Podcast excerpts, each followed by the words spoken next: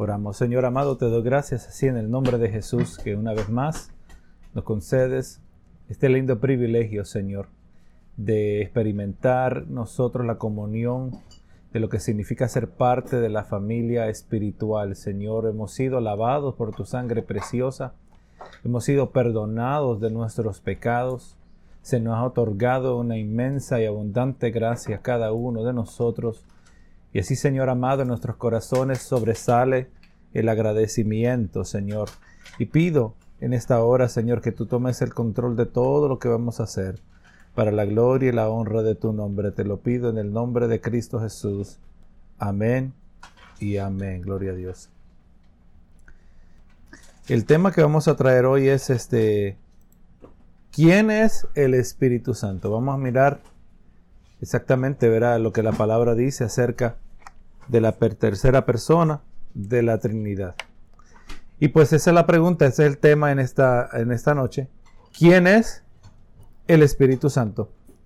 Esta es una seria pregunta que debe existir en los corazones de los que han sido perdonados y que aman la verdad. Le digo que existen denominaciones enteras cuyo fundamento está en la presencia y la función del Espíritu Santo y pretenden poseer una comprensión especial acerca de la tercera persona de la Trinidad. Pero vemos que enfatizan en sus reuniones las manifestaciones del Espíritu. Así le llaman a, aparente, a toda aparente manifestación espiritual. Y le voy a decir que lo más triste está que estas manifestaciones ocurren en un total desconecte de las escrituras.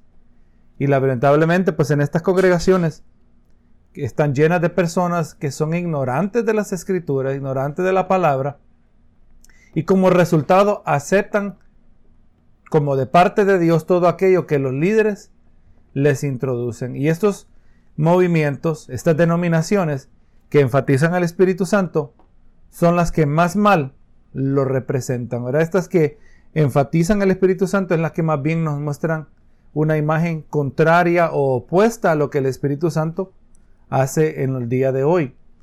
hemos mirado, hermano, tiempo atrás nosotros, era unos cuantos años atrás, hacíamos una exploración de lo que ocurre en muchas congregaciones, hablando del chicle ungido, la manguera ungida. Yo me acuerdo, miraba un video de un predicador que, que tenía agua ungida y eventualmente pues estaba chorreándole agua a la gente en la multitud Eventualmente se le, acabó, se le acabó el agua del bote y de ahí pues le tira el bote encima a la gente. Estaba mirando otro que tenía el zapato ungido, ¿verdad? Que le pegaba un zapatazo a la gente y, y vemos, ¿verdad? Que lo que ocurre a causa de la ignorancia de las personas y cuando más hace falta la legítima instrucción de la palabra del Señor. Y pues estas denominaciones o estos grupos independientes mal representan el Espíritu Santo. Eh, como vamos a mirar en las semanas que vienen, vamos a ver cuánto tiempo dedicamos a este tema. Vamos a mirar, hermano, que más importante que cualquier manifestación del Espíritu Santo, más importante que cualquier sentir que nosotros experimentemos, eh, más aún allá que si lloramos o gemimos en la presencia de Dios, más importante está que nosotros experimentemos aquello que solo el Espíritu Santo puede hacer, es de llevar al individuo al arrepentimiento, traernos, ¿verdad? Traernos a, a una condición donde realizamos la real, nos damos cuenta de la realidad de nuestro pecado, porque si hay pecado no puede haber santidad y sin santidad nadie verá al Señor. Y yo, y esto, hermano, obviamente este es un tema para producir para desarrollar en, su vida discernimiento, para que cuando usted mire, hermano, cuando hay predicadores que enfatizan las manifestaciones del Espíritu y minimizan la necesidad de poder nosotros eh, entender la realidad de nuestro pecado. Recuerde lo que yo le leía en, en Juan 6:44. Pues ninguno puede venir al Hijo si el Padre no le trae. Usted, hermano, podemos quedarnos roncos, podemos quedarnos sin voz hablándole el Evangelio a la gente, pero al final de todo, si el Espíritu no está respaldando lo que nosotros hacemos, eh, nada estamos haciendo, ¿verdad? Así que eh, por eso se llama el Espíritu Santo. La vida, la, la presencia del Espíritu Santo es para conducir a la santidad. No es para fascinar a la gente. Sabemos que Dios es poderoso. Eh, y vemos que hay denominaciones enteras que se dedican a enfatizar las manifestaciones y minimizan, ¿verdad?, la necesidad del verdadero arrepentimiento. Y pues será muy sabio de nosotros en no cometer el mismo error y permitir que Dios mismo nos diga por medio de su escrita revelación la verdad sobre el Espíritu Santo. Bendito Jesús. Y así, hermano, en este tema que vamos a traer, este estudio, pues vamos a explorar unos siguientes temas. ¿Quién es el Espíritu Santo? ¿Cuál es su función? ¿Qué papel desempeña en la vida del creyente? Y su relación a la santificación. Se lo voy a repetir. Vamos a explorar temas de quién es el Espíritu Santo. Vamos a mirar cuál es su función, qué papel. Desempeña en relación al Padre y, al Hijo, qué papel desempeña en la vida del creyente y también cuál es su relación a la santificación, que debe ser de suma importancia, de suma prioridad en nuestra vida, porque le voy a decir que esa es la prioridad de Dios. La prioridad de Dios no es nuestra felicidad, aunque a Dios no le molesta que estemos contentos, que nos alegremos, que nos gocemos. Dios nos dice la palabra que el fruto del Espíritu es gozo, ¿verdad? O sea, hay, hay, hay un elemento muy anhelable, muy deseable. Pero Dios primero anhela nuestra santificación y es por eso que nos permite las pruebas. Y si usted pone a pensar si la prioridad de Dios fuera el gozo versus la, eh, la santificación, nosotros nunca sufriéramos, ¿verdad? Nosotros nunca pasáramos por dificultades. Nosotros nunca experimentáramos crisis. Pero vemos, ¿verdad? Que el papel del Espíritu Santo en nuestra santificación es, debe ser una prioridad para nosotros, por cuanto es una prioridad para Dios. Y pues, la meta pues, de este estudio, pues vamos a querer alcanzar una mejor comprensión de la tercera persona de la Trinidad, porque cada vez que obtenemos una correcta y mejor comprensión acerca de Dios, se nos presenta una verdadera oportunidad para conocerle y para adorarle. Hoy le voy a decir que hay mucho énfasis hoy. Hay gente que se autodenominan, yo soy un adorador. No, hermano, adoradores somos todos. Pero estos que se llaman así adoradores o se llaman salmistas, como que poseen una habilidad sobrenatural, ¿verdad? Para presentar alabanza a Dios. Le voy a decir que el, el aspecto musical es simplemente una expresión de la adoración, solo es una faceta de muchas facetas en lo que es adoración, pero le voy a decir que la adoración debe ser basada en la realidad de, que, de, quién es Dios.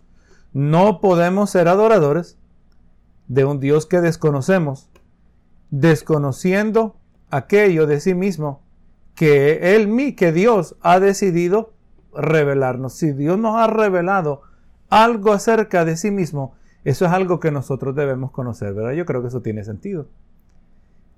Cuando Dios nos revela quién Él es, algo acerca de sí mismo, no, es, eh, no lo vamos a relegar a una simple esfera espiritual y subjetiva. O sea, las revelaciones de Dios no son en el espíritu, hermano.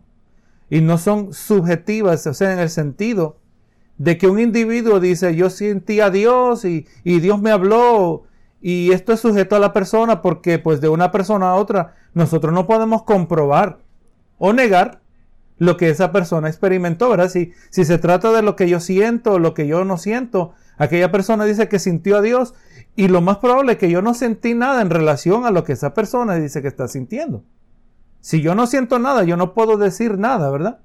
Y pues Dios no nos habla de manera subjetiva, no nos, habla de una manera que no se pueda comprobar. Dios nos habla de manera objetiva, o sea, por medio de su palabra. La palabra se puede usar para comprobar. Mire lo que dice en Deuteronomio 13.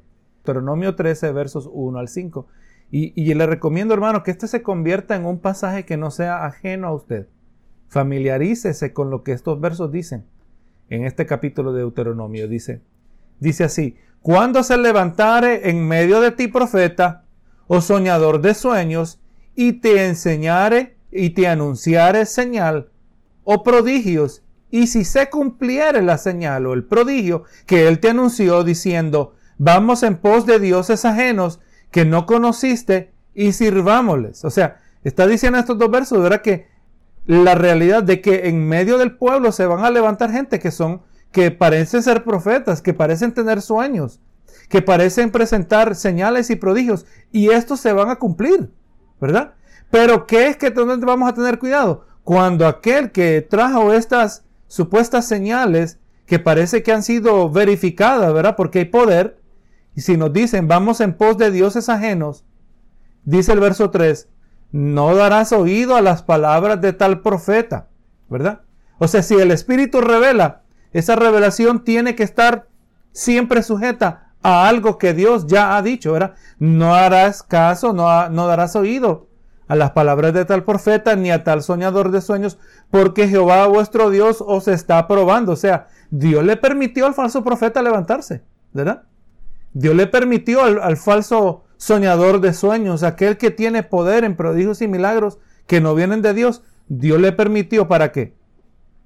Para probarlos, para saber si amáis a Jehová vuestro Dios con todo vuestro corazón y con toda vuestra alma. Mire el 4.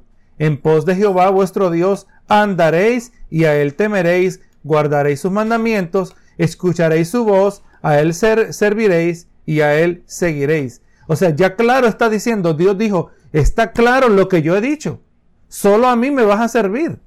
Ya se le fueron dar los, diez mandamientos. No tendrás dioses ajenos delante de mí. ¿Y de qué importa que venga otro que dice que tiene poder? Que y es más, y me ha mostrado poder. Recuerde, los siervos de, Faraón, eran los sacerdotes satánicos, tenían poder. Y por eso yo le digo, hermano, no se impresione de los prodigios y milagros. Hay que comparar toda manifestación con la palabra del Señor. Tan serio es esto, dice el verso 5 de Deuteronomio 13. Tal profeta o soñador de sueños ha de ser muerto, por cuanto aconsejó rebelión contra Jehová vuestro Dios, que te sacó de la tierra de Egipto y te rescató de casa de servidumbre y trató de apartarte del camino por el cual Jehová tu Dios te mandó que anduvieses, y así quitarás el mal en medio de ti. Estamos mirando, ¿verdad? Que necesitamos mucho discernimiento. Necesitamos el conocimiento de la palabra del Señor para que cuando haya una supuesta manifestación o una supuesta señal o una supuesta profecía o un supuesto sueño, sueño y esta persona está mostrando que se cumple lo que dice, pero cuando esta persona nos aconseja lo que vamos a hacer en luz de estas señales y si eso que se nos dice que hagamos va contrario a la palabra, dice que no le hagamos caso, ¿verdad? Hermano, yo a lo largo de los años he escuchado de tantas personas, nos ha acompañado gente en la iglesia, y dice, y hay gente que dice, el Espíritu no está aquí en esta iglesia, el Espíritu aquí no se mueve. ¿Por qué? Porque están buscando manifestaciones. Dios no está aquí, dice la gente, ¿verdad? Dice, hay gente que dice así, que se creen tan espirituales, hermano, y lo triste que es más bien totalmente lo opuesto. Se creen que tienen discernimiento, pero hermano, eh, lo hemos dicho de esta manera, ¿verdad? Sin conocimiento no puede haber sabiduría, ¿verdad? Sin conocimiento tampoco puede haber, y es más, lo decimos porque discernimiento y sabiduría en muchas maneras son sinónimos, ¿verdad? Significan, se refieren a lo mismo el que tiene sabiduría tiene discernimiento, pero para tener discernimiento tiene que haber conocimiento. Gloria a Jesús. Y hemos dicho también, ¿verdad? Que el hecho que una persona tenga conocimiento no quiere decir que va a tener sabiduría, no quiere decir que automáticamente va a tener discernimiento, pero ese es el elemento que trabaja el Espíritu Santo. Usted y yo nos enfocamos en obtener el conocimiento, así como estamos haciendo hoy en ser partícipes, de poner atención, de concentrarnos, de tomar notas, de tratar de retener. Y cuando ese conocimiento es brindado, obviamente de acuerdo a la voluntad de Dios, a la palabra de Dios, y pedimos al Espíritu Santo, Él obra en nosotros y eso resulta en sabiduría para aquel que quiere andar en obediencia, ¿verdad? Porque le voy a decir que hay, ateos que saben mucha Biblia. Hay ateos que le pueden citar muchos versos de memoria y nos dejan avergonzados, pero eso no quiere decir que ellos eh, son siervos de Dios o que ellos tienen sabiduría de Dios. Así que hermano, el hecho que hayan manifestaciones no quiere decir que son de Dios, ¿verdad? Y muchas veces eh, cuando se sobreenfatizan las manifestaciones, las señales, los prodigios y milagros que déjeme aclarar y agregar que no estamos en contra de ellos. Nosotros queremos que Dios se glorifique como Él quiera, ¿verdad? Queremos que si Dios va a sanar, queremos ver sanidades. Queremos ver liberaciones.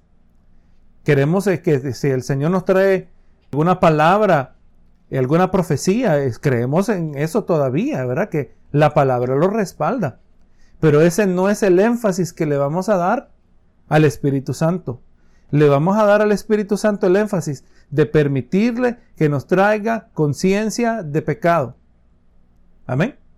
Que nos traiga conciencia de pecado, la cual nos va a llevar al arrepentimiento. El arrepentimiento es necesario para que haya santidad. Sin santidad nadie verá al Señor. O sea, esto es un asunto muy serio, muy importante, debe ser de prioridad. Y aquel que dice que Dios le habló, como miramos en el pasaje de Deuteronomio, aquel que dice que Dios le habló, se puede aprobar o se puede desmentir usando la revelación de las escrituras. Gloria sea al Señor que hoy tenemos toda la Biblia. Si esa señal o esa revelación nos invita, nos induce, si esta manifestación nos conduce a buscar, a hacer algo, que es contrario a lo que Dios dice, ese individuo es un falso profeta, es un falso hermano, como hemos estado mirando, ¿verdad? Falso profeta, falso hermano, falso apóstol. Por eso necesitamos el conocimiento para saber cuándo se nos está llevando a algo que es contrario a la palabra del Señor. Yo les digo, hermano, este, yo le puedo hablar de mi experiencia, pues este es un tema que es muy familiar a la mayoría de nosotros porque en esto ha sido nuestro crecimiento espiritual, lamentablemente, ¿verdad? Y pues, ¿qué mejor remedio que la palabra del Señor? Que, que, que si va a haber algo que nos abre los ojos, usted ve que todo lo que yo traigo, pues siempre trato mi esfuerzo lo más posible de poderlo respaldar con la palabra del Señor. Y usted mira la palabra igual que yo. Usted es inteligente, Dios le ha dado capacidad igual que a mí. Usted le puede pedir al Señor sabiduría, igual que yo le puedo pedir sabiduría, ¿verdad? El, ingrediente es pídala con fe, nos dijo Santiago, ¿verdad? Y pues si hay cosas difíciles de entender, pues uno dice, Señor, ayúdame, yo necesito entender esto. El momento, pues usted sabe que yo traigo un tema, pues si yo considero que es importante, yo creo que usted también va a llegar a la misma conclusión. Le recuerdo que un día me puse a pensar y me, y me ponía a llegar a la conclusión que de muchas maneras yo soy un nutricionista. Soy un nutricionista espiritual. Me aseguro de que usted tenga una buena dieta de la palabra. Yo le prescribo, pero usted es el que decide si va a comer, ¿verdad? Y pues lo que nosotros enfatizamos, pues eh, nos ponemos de acuerdo de que hay que darle esa prioridad. Y pues las manifestaciones no son la prioridad. La prioridad es dejar que el Espíritu Santo nos muestre la realidad de nuestra condición. Y es allí, hermano, cuando conocemos nuestra verdadera condición, donde damos lugar al Señor que obre en nuestras vidas. Cuando conocemos nuestra verdadera condición, esa lleva al arrepentimiento, esa lleva al sometimiento, lleva a la obediencia. Y en la obediencia está la bendición. En la desobediencia se encuentra la maldición. Bendito Jesús. Y pues por eso estamos queriendo ser bíblicos acerca de, de lo que la Biblia dice acerca de Dios y en este caso específico del Espíritu Santo. Y cuando nosotros pues participamos de la verdadera revelación por medio de las escrituras, aquí encontramos un ingrediente necesario de un adorador. Si nuestro enfoque está en ser adoradores, mire lo que dice Juan 4:24, dice, Dios es espíritu y los que le adoran, en espíritu y en verdad es necesario que adoren. Así que el Dios verdadero no ha de recibir adoración de parte de aquel que reverencia a una versión idolátrica de Dios. O sea, todo aquello que no es la versión auténtica, que no es una representación correcta acerca de Dios, eso es un ídolo, ¿verdad? Si, si yo adoro a un Dios y aunque le llamo Dios y le llamo a su Hijo Jesús, pero si ese Dios que yo adoro nunca permite los problemas, como prometen en algunas congregaciones, ¿verdad?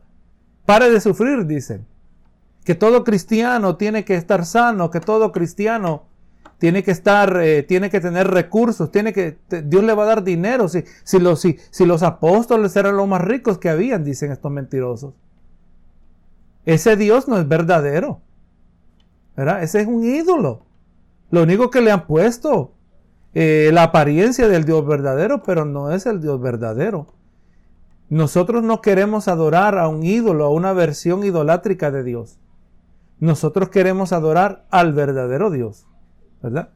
Si mi concepto de Dios es uno que no está basado en las escrituras, Dios es distorsionado en mente, en nuestras mentes, y esta distorsión por fuerza es un ídolo. Para adorar a Dios debemos adorar basado en quién Él verdaderamente es. Si hemos de adorar en verdad, hemos de adorar conforme a la realidad. Por eso dice, los que le adoran en espíritu, en espíritu está claro. Dios es espíritu, ¿verdad? Dice, y a, Dios no se le va a adorar en la carne, se le va a adorar en espíritu. El que, el que puede adorar a Dios es aquel que ha nacido de nuevo, aquel cuyo espíritu estaba muerto y ahora vive. Pero no solo es una transacción espiritual, no solo es una transacción en un mundo en, una esfera que es impalpable, que no se puede distinguir. No, no. Es adoración en espíritu y en verdad. La palabra del Señor nos dice cómo son las cosas en verdad. La palabra del Señor, la verdad, nos dice lo que es real, cuál es nuestra realidad. Usted sabe que hay gente que su vida es moldeada por falsas realidades. Por ejemplo, los supersticiosos, que ya no sé si usted encuentra muchos de esos, todavía hay uno que otro, ¿verdad? O quizás más de lo que imaginamos. Pero imagínese gente que se llena de suspenso y, oh Dios mío, y si es americano o es hispano, dice, o es martes 13 o es el viernes 13. ¿Verdad? O, el que dice, no, no camines debajo de esa escalera. O aquel que dice, mira, se me cruzó un gato negro. Una, una serie de supersticiones Usted y yo, gracias a Dios, hemos sido liberados a tal grado que sabemos que las supersticiones no representan la realidad. ¿Estamos de acuerdo, verdad? Las supersticiones no son una genuina representación de lo que es real. Esas no son las leyes que determinan cómo funcionan las cosas. Las leyes que determinan cómo funcionan las cosas las encontramos en la palabra del Señor. El Señor nos dice cómo funciona la realidad. El Señor nos dice, el que se humilla será enaltecido, el que se enaltece será humillado. ¿Verdad? El Señor nos dice que no nos enfaticemos en buscar las riquezas, porque Dios es el que hace los ricos y es el que hace los pobres, el que pone y quita reyes. ¿Verdad? Es el, no es que vamos a buscar eh, obtener el éxito independiente de lo que Dios ha prescrito. Y así podemos seguir agregando principios que, que sacamos de las escrituras. Eh, la palabra nos dice, mira, y, conectándolo a, a, nuestro estado actual, mire cómo opera nuestro gobierno. Nuestro, nuestro gobierno aquí en Estados Unidos opera a través de préstamos. Cuando la palabra nos dice que el, de, el deudor es esclavo, ¿verdad que sí? El que toma eh, prestado es un esclavo. Y el gobierno nos regala dinerito, ¿verdad? Dice que regala dinero. No, no, lo que el gobierno hace, mira, te voy a dar dinero que yo saqué prestado para ti. Saqué un préstamo a nombre tuyo y aquí está el dinero. Hermano, la economía, lo vamos a ver. Gloria a Jesús, se puede tardar un año, se puede tardar cinco años, se puede tardar siete años, como fue en el tiempo de José, ¿verdad? Tiempo de abundancia. Y de ahí tiempo de escasez. Pero lo vamos a ver Hermanos, nosotros no podemos ignorar lo que la palabra dice acerca de la realidad. Y si nosotros conocemos lo que es real, lo que es verdadero, lo que Dios dice en su palabra, lo que Dios dice en su palabra acerca de sí mismo, es ahí donde nosotros vamos a ser verdaderos adoradores.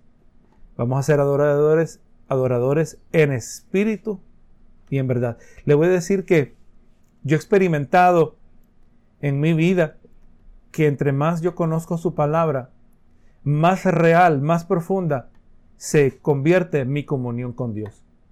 Más real se convierte mi relación con Dios. Tiene sentido. Yo espero que usted dice, tiene sentido. Entre más conocemos lo que Él nos ha revelado acerca de sí mismo, más accesible es Dios para nosotros. Recuerde el tiempo que hemos invertido unas cuantas semanas atrás entendiendo la naturaleza de la soberanía de Dios, entendiendo la naturaleza de lo que es orar. Y en el proceso eh, queremos, este, hemos querido establecer las expectativas que nosotros debemos llevar en la oración. Una de ellas, yo creo que ya para usted para ahora ya sabe, ¿verdad? Que a Dios no se le puede persuadir y esa no debe ser nuestra meta. Y cuando adoramos, cuando oramos, ya sabiendo que no vamos a tratar de convencer a Dios de nada, ya nuestras oraciones del momento que tenemos esa comprensión se vuelven más eficaces. Imagínese yo pasar toda la noche orando, Señor, por favor, Señor, por favor. Esa no fue una oración eficaz porque es una oración que opera independiente de lo que Dios ha dicho en su palabra. Así que nuestra comunión con Dios, nuestra relación a Dios, nuestra proximidad a Dios, depende de nuestro conocimiento de Dios, ¿verdad? Nuestro conocimiento, y en este caso, como vamos a mirar, del Espíritu Santo. Yo quiero saber cuál es el papel que desempeña el Espíritu Santo y no voy a esperar algo del Espíritu Santo que Dios no me permite. Yo no voy a tener expectativas que no son realísticas. Yo quiero tener las expectativas que vienen de parte de Dios, las que son genuinas.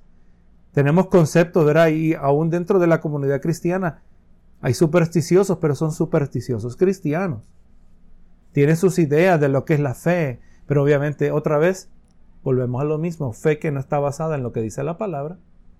Para muchos su fe es una o un optimismo espiritual. Ya vas a ver, hermano, que todo va a salir bien. Pregúntele a Job cuando le llegó el primer, el primer mensajero. Se, se, te, eh, se, te, se te se te mataron a tus hijos.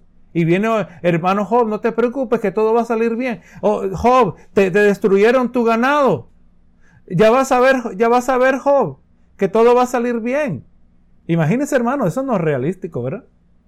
Job, yo sé que te han pasado estas pruebas, tres pruebas grandes, pero no te preocupes, que todo va a salir bien. Y de ahí Job le pega una sarna. eso no es conforme, ¿verdad? Eso es, el, es lo que la gente piensa que es fe, pero eso no es fe, porque no está basado en lo que es real. No está basado en la realidad de la revelación de la palabra. Pero cuando nosotros ya sabemos lo que es correcto esperar de Dios, y otros dicen, sí, yo tengo fe, hermano, sí. Y, y les cito siempre ese capítulo 11 de, de, Hebreos, ¿verdad? El, el, pasaje que habla de la fe. Por la fe, Dios tapó bocas de leones. Por la fe, Dios, muchos evitaron eh, filo de espada y la gente, amén, gloria a Dios, Dios, Dios nos va a ayudar, Dios nos va a sacar del problema. Pero si usted sigue leyendo, dice también, por la fe otros fueron aserrados. Por la misma fe. No es que uno tenía más fe que otra, sino que esta gente, el propósito de Dios en su vida era otro totalmente diferente. Y mientras nosotros no sepamos lo que Dios va a hacer, pues tenemos que dejarlo a todo en la esfera de la voluntad de Dios y por eso oramos y que se haga tu voluntad, ¿verdad? Así que yo quiero ser un verdadero adorador. Yo quiero que el Espíritu Santo genuinamente obre en mi vida, que se manifieste de manera genuina, que desempeñe el papel genuino, que haga el propósito genuino de Dios, no el paquetito que otro me quiere meter a mí. Paquetito que no tiene base en la palabra del Señor. Este, este tema es, este mensaje de, de las escrituras es urgente, ¿verdad? En el día de hoy. Muchos están siendo engañados, y piensan que están bien, pero están mal delante del Señor. Vamos a hablar, hermano, ahora de la naturaleza de la deidad. Deidad, hablando de la naturaleza de Dios. Y obviamente de ahí nos vamos a enfatizar en el Espíritu Santo. La naturaleza de la deidad, pues como, como cristianos, pues estamos acostumbrados a una fórmula histórica acerca del ser divino. Decimos, y espero hermano que cuando usted le pregunte qué es la Trinidad, usted puede definirlo así. Este es el término más simple que podamos nosotros decir. Dios es uno en esencia y tres en persona. Estamos diciendo Dios es triuno.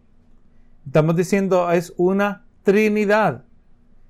Mucha gente pues usa una lógica errada diciendo no podemos decir que Dios es Trinidad porque la palabra Trinidad no está en la Biblia. Entonces a esa misma gente se le dice usando la misma lógica. Entonces tampoco tú puedes usar la palabra Biblia porque la palabra Biblia no está en la Biblia. ¿Verdad? Tú no puedes, no puedes este, decir rapto por cuanto la palabra rapto no está en la Biblia. La palabra es el, el arrebatamiento. Y pues verdaderamente no vamos a usar esa lógica equivocada. Vamos a ver que el concepto aparece, ¿verdad? Le quiere llamar Trinidad, le quiere llamar triunidad. Tenemos lo que estamos refiriéndonos que hay una hay una trina existencia y, y vamos a tener cuidadito cómo usamos esta palabra porque vamos a entrar un poquito más en detalle. Pero decimos que hay tres personas. Ya para ahora los hermanos que se han congregado con nosotros sabe que cuando nosotros hablamos de personas estamos hablando de, de que hay voluntad. Si hay tres personas, hay tres voluntades. El Padre y el Hijo, decíamos el otro día, tienen la misma voluntad. Eh, algunos pues se confundieron un poquito, ¿verdad? Pero la realidad es que no tienen la misma voluntad. Son dos voluntades diferentes. Dos voluntades separadas, aunque están de acuerdo. El, el, el Hijo oraba al Padre, Señor, si fuese posible que pase de mí esta copa, pero que no se haga mi voluntad, sino la tuya, ¿verdad? vemos dos voluntades. El Espíritu Santo también tiene voluntad. Si decimos que es persona, tiene voluntad, tiene sentimientos y tiene intelecto. Eso se puede aplicar todo al Espíritu Santo, como vamos a mirar más adelante. Estas tres personas son comprendidas en la área de la teología como tres distintos personajes. Las diferencias entre los tres, el Padre, y hay que aclarar, el Padre no es el Hijo. El Hijo no es el Padre. El Hijo no es el Espíritu Santo. El Padre no es el Espíritu Santo. Son tres personas y decimos que son coexistentes. O sea, que existen al mismo tiempo, no como dicen los Jesús solos, que en el Antiguo Testamento era el Padre, y el Padre se convirtió en el Hijo en el Nuevo Testamento y eventualmente se convirtió, el Hijo se convirtió en el Espíritu Santo en la edad actual. No, eso la palabra no lo, no lo respalda.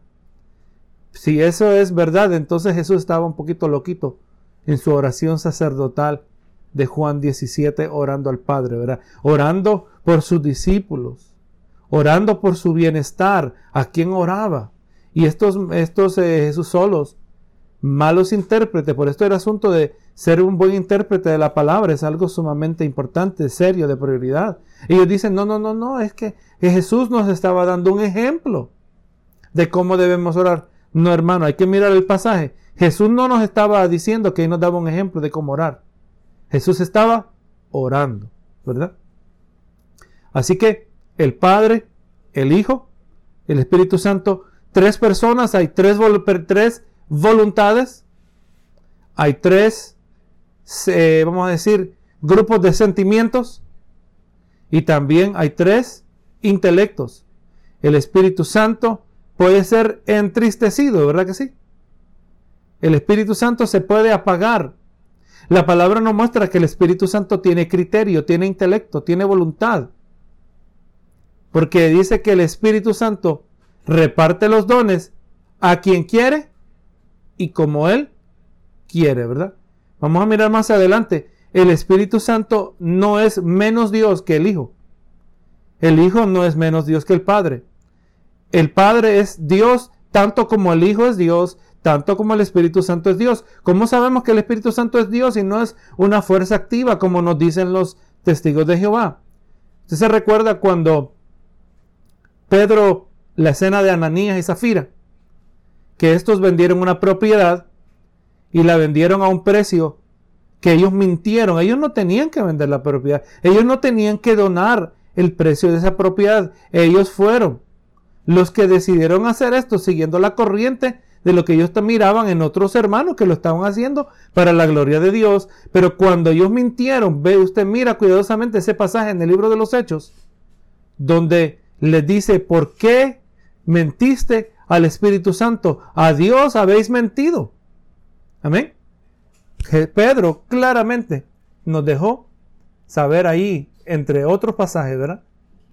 Y es más, mi esposa aquí me, recuerda, ¿verdad? Que es pecado blasfemar contra el Espíritu Santo. Si el Espíritu Santo fuera una fuerza, la gente dice, no, dice que el Espíritu Santo es, el poder de Dios. No, no. El Espíritu Santo es una persona. Amén. Es Dios, ¿verdad? Y vamos a mirar un poquito más adelante.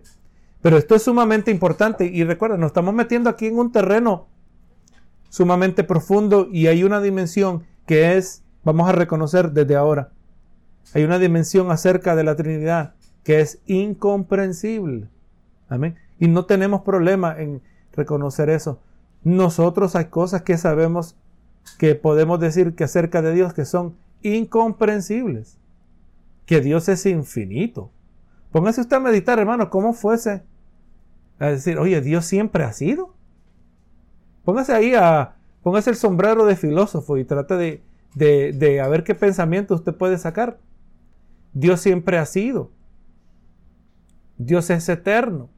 Dios todo lo sabe. Nosotros no nos podemos ni, ni, comenzar a entender estas cosas, ¿verdad?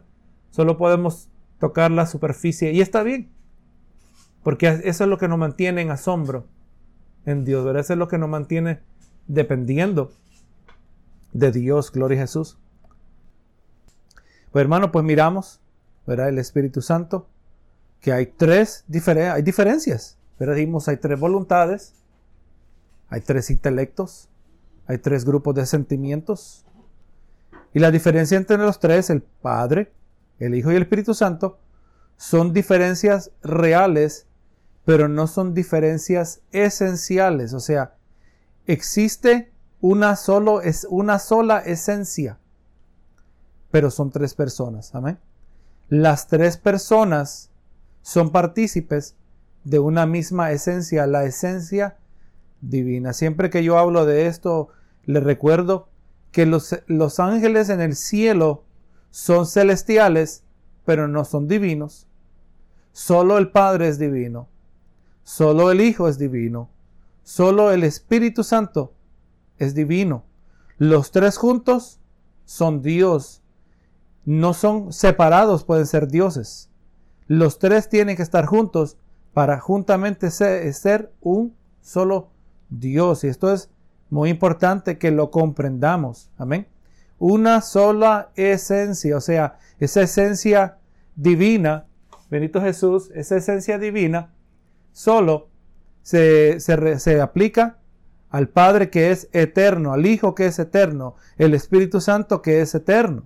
Cuando decimos la esencia se refiere a la eternidad de Dios, se refiere a la omnipotencia de Dios, se, se refiere a la omnisciencia de Dios, también se refiere a una palabra que estoy introduciendo con más frecuencia, la aceidad de Dios, ¿verdad? Que Dios existe por sí mismo que Dios no depende de otros para existir. Eso es muy importante. Esa, esa cualidad no nos aplica a nosotros. Nosotros dependemos totalmente, ¿verdad? Este, es una dependencia para existir. Es una dependencia de cosas externas a nosotros. ¿verdad? Necesitamos que haya oxígeno, necesitamos que haya agua, que haya alimento, necesitamos a un estímulo en nuestra mente. ¿verdad? Gente que del momento que pierde su propósito, se mueren. Gente que se retira del trabajo Y como no tienen nada que hacer, rápido, en seis meses están muertos, se enferman, se debilitan. O sea, necesitamos ver a que todo esté en orden, lo mental, lo espiritual, lo físico. Y todo eso lo provee Dios. Nos necesitamos los unos a los otros. Por lo tanto, esa cualidad de la aceidad de Dios solo aplica a Dios y no aplica a nosotros. Entonces, hermano, pues estamos hablando que nosotros, como en nuestra experiencia como seres humanos, cada persona que tratamos es un ser separado, ¿verdad? Una persona significa un ser y viceversa, pero en la deidad encontramos a un ser, una esencia, expresado en tres personas, ¿verdad? Es un solo Dios, un solo ser, pero tres personalidades. Tenemos que mantener una distinción, no sea que caigamos en el politeísmo, o sea, creyendo en una pluralidad de dioses. Vemos tres personas, pero un solo ser, tres personas, una sola esencia. No estamos viendo a las tres personas de la, de la deidad como tres seres que son tres dioses. No son tres dioses, es un solo Dios. ¿Por qué creemos eso? Porque eso es lo que dice la palabra. Amén. Es lo que dice la palabra. No, no, pero ¿por qué no son tres dioses? Bueno, eso es que pregúnteselo a Dios. Pero eso es lo que el Señor nos ha revelado acerca de sí mismo. Pues entonces, hermano, tenemos que reconocer aquí que ninguno de nosotros es capaz de comprender las profundidades de la Trinidad. Mejor tomamos pasos pequeños para mejor comprenderla. No estamos buscando obtener una comprensión total, sino estamos dando pasos en la dirección basado en lo que el Señor nos ha dado para comprender, para entender. Hay gente que ha tratado, muchos eh, tratar de ser ejemplos, dice, mira, la Trinidad se puede explicar como el hielo. El hielo tiene tres estados, es líquido, es gas, es sólido, pero el, el hielo no puede ser los tres estados al mismo tiempo. El hielo, el agua, no califica como una representación. Recuerde, todo aquello que nosotros usemos en esta creación, por naturaleza va a ser una representación inferior de la naturaleza de Dios. Así que si tratamos de buscar algo en nuestro mundo físico para explicar un concepto espiritual, nos vamos a ver en grandes problemas. Semana que viene vamos a hablar un poquito acerca de la diferencia entre ser y existir. Una, una aplica a Dios y una aplica al hombre, pero uno aplica al creador, otra aplica al creado, a la criatura. lo que la diferencia entre existencia y gloria a Dios, lo que significa ser, lo que es ser. Señor amado, hemos llegado al final de este estudio dándote gracias que tú nos has dado el privilegio de congregarnos, el privilegio de estar aquí en comunión los unos con los otros a pesar de la distancia, pero damos gracias por esta tecnología. Padre, yo espero que las limitaciones de este medio, las limitaciones de esta tecnología, tu Espíritu Santo las eh, pueda compensar por lo que ha, ha hecho falta, el, el contacto, Señor, que necesitamos, el contacto que hace falta de los unos con los otros, la necesidad de físicamente congregarnos, Señor, pero tú suple nuestras necesidades a pesar de nuestras limitaciones. Porque sabes, Señor, que dada la oportunidad nosotros estuviéramos reunidos en, en, la plenitud que tú nos has mostrado, Señor. Pero mientras tanto trabajaremos con lo que tenemos y estaremos agradecidos, Señor, de que tú tienes el control sobre todas las cosas. Y aquí, Señor, queremos ser verdaderos adoradores. Queremos no adorar a una versión que nosotros mismos hemos conceptualizado. Queremos adorar al verdadero Dios cada uno de nosotros y por eso la comprensión de tu palabra es una prioridad. La comprensión es necesaria, Señor amado, para cada uno de nosotros, para que seamos adoradores en espíritu y en verdad, adorarte de una manera que a ti te agrada, Señor. Te lo pido y te doy gracias en el nombre de Cristo Jesús. Amén y amén. Gloria a Dios.